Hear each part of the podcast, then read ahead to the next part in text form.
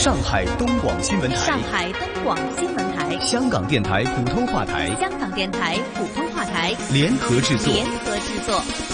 沪港经济通。沪港经济通。上海、香港、长三角城市群、粤港澳大湾区，以及关注沪港经济发展的海内外听众朋友，欢迎您在每周同一时间收听由上海东广新闻台、长三角之声、香港电台普通话台联合制作的沪港经济通。大家好，我是上海东广新闻台、长三角之声的主持人高松。大家好，我是香港电台普通话台的主持人刘明正，很高兴能够在节目当中为大家分享最新的香港及粤港澳大湾区城市群的资讯，并且与大家一起关注上海大都市圈以及长三角城市群的发展现状。让我们马上把时间交给高松，介绍本周上海方面的经济焦点。好的，谢谢明正。我们来关注本周上海方面。在上海自贸试验区临港新片区揭牌成立三个月之际，二十号的上午，上海自贸区临港新片区管委会发布支持人才发展若干措施，分七步，共四十八条。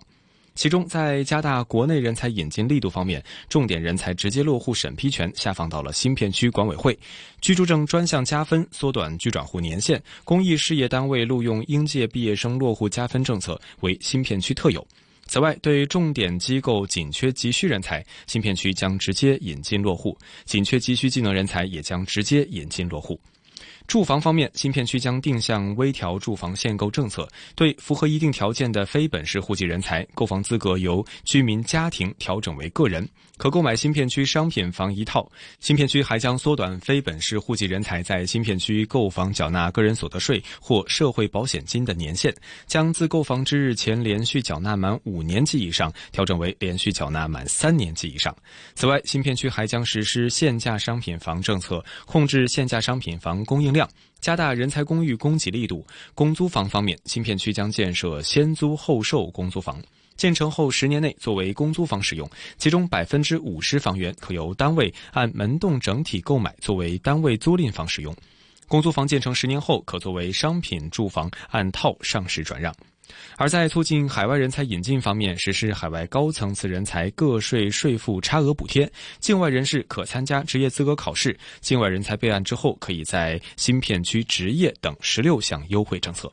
同时，新政还对高层次人才实施精准专项奖励，并将引进知名人力资源服务机构，引进优质教育集团，在新片区开办分校或合作办学，引进高水平国际学校。符合一定条件的人才可享受就医、子女入学、入园、绿色通道等便利。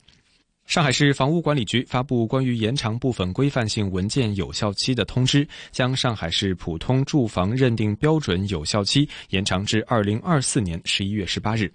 好的，以上就是本周上海方面的经济焦点，把时间交给香港的主持人。好的，谢谢。让我们来关注到在香港方面，受中美贸易战和本地运动的影响，香港第三季的经济按季收缩扩大至百分之三点二，按年衰退百分之二点九，是自二零零九年金融海啸以来首次录得按年跌幅，确认香港经济已经步入了衰退。香港政府更加在三个月内两度调低全年经济增长。由八月复检时候的百分之零到百分之一下调至收缩百分之一点三，也是十年来首次出现年度倒退。有关跌幅比投资界各大行的预测平均倒退百分之零点七都要高。所以，港府经济顾问欧西雄之前公布香港本地生产总值 GDP，不愿意评估香港经济衰退会持续多久，只是说香港在一九九七到二零零三年的金融风暴的时候，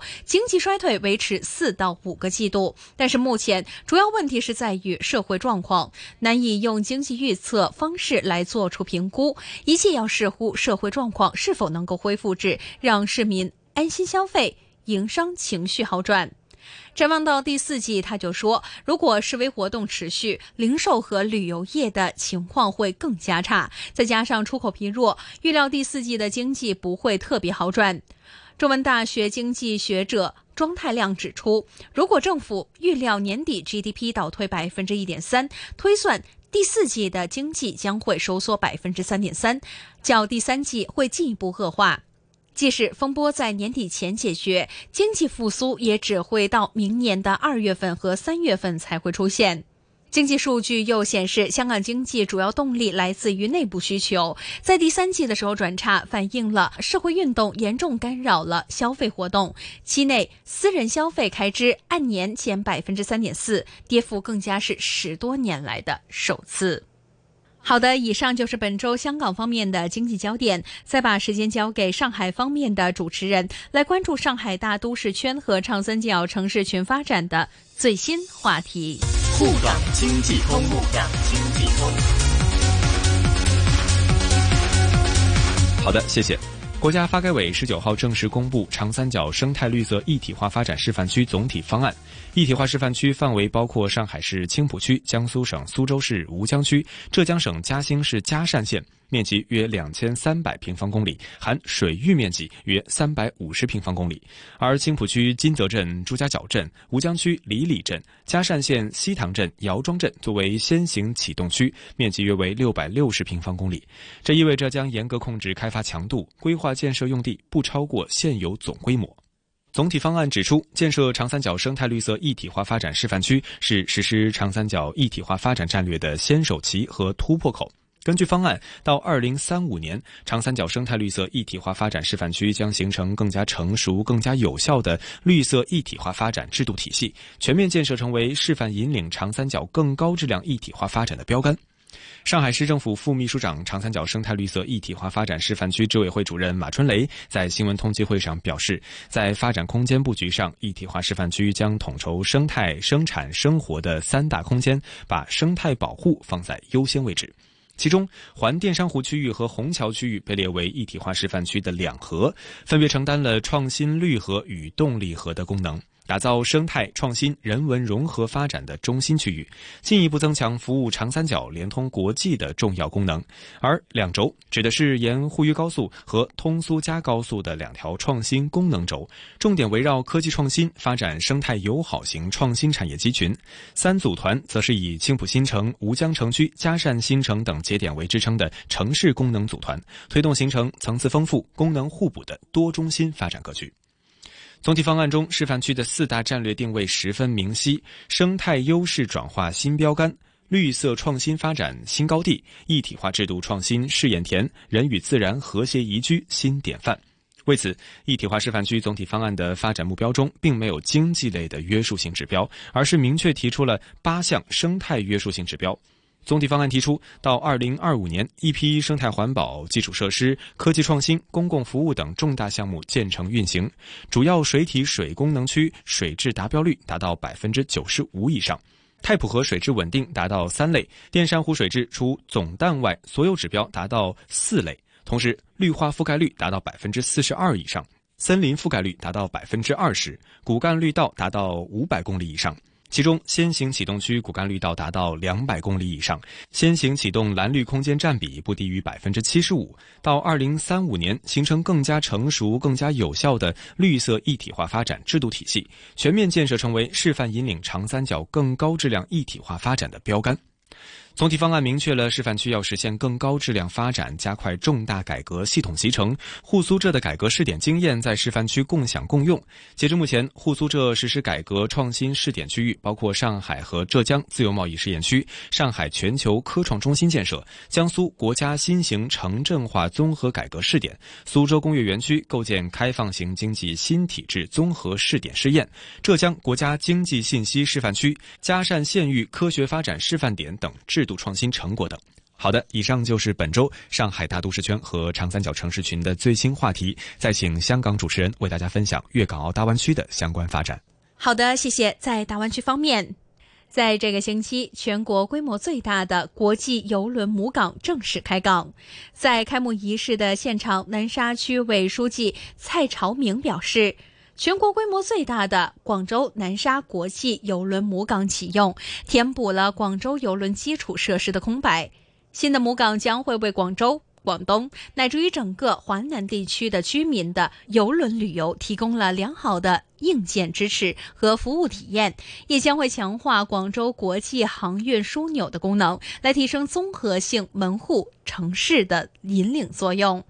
广州南沙国际邮轮母港位于广东自贸区南沙湾区块，粤港澳大湾区的地理几何中心。规划航线是一千六百米，目前建设的一期工程岸线总长有七百七十米，建成二十二点五万总吨和十万总吨邮轮泊位各一个。建筑面积大约六万平方米的航站楼，可以停靠目前世界最大的游轮，年设计通过能力达七十五万人次。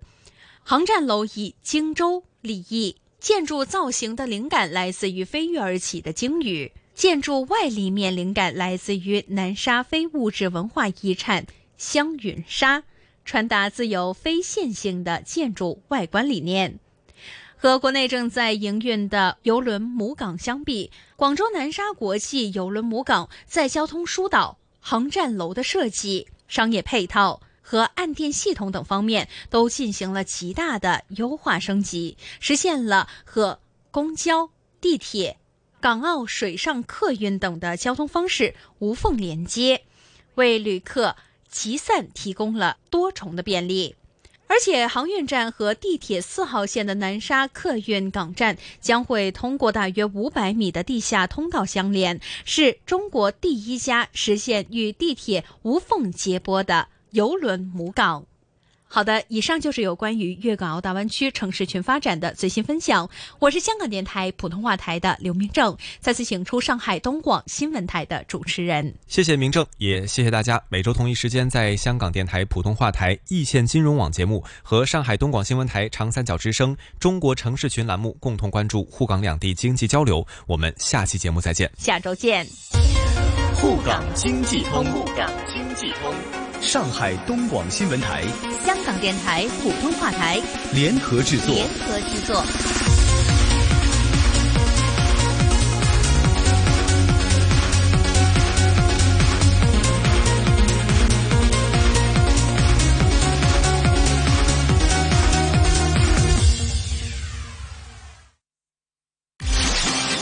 股票交易所鸣金收兵，一线金融网开锣登台。一线金融王。